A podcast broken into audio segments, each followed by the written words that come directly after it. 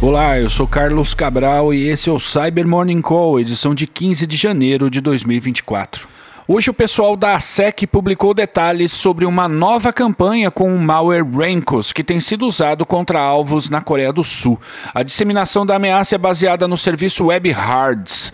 O Rankos é um trojan de acesso remoto usado por diversas quadrilhas e que possui funcionalidades típicas desse tipo de ameaça, como a de controlar o alvo, infectá-lo com ameaças adicionais e extrair quaisquer dados de interesse do atacante. Já o WebHards é um serviço de armazenamento em nuvem, semelhante a um Dropbox e que é muito popular na Coreia, já tendo sido usado em campanhas de ataque anteriores.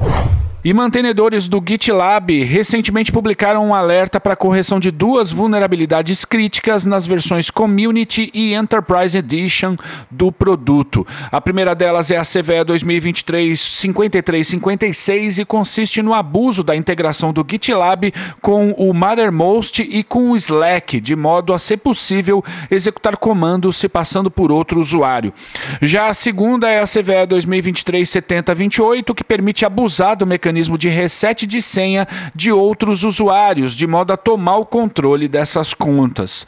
Ah, essa vulnerabilidade recebeu a nota máxima no ranking de severidade CVSS. Então eu recomendo atualizar o GitLab o mais rápido possível e exigir que seus fornecedores façam o mesmo, sobretudo aqueles fornecedores que tiverem conectividade com a sua rede.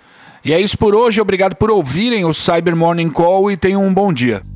Você ouviu o Cyber Morning Call, o podcast de cibersegurança da Tempest.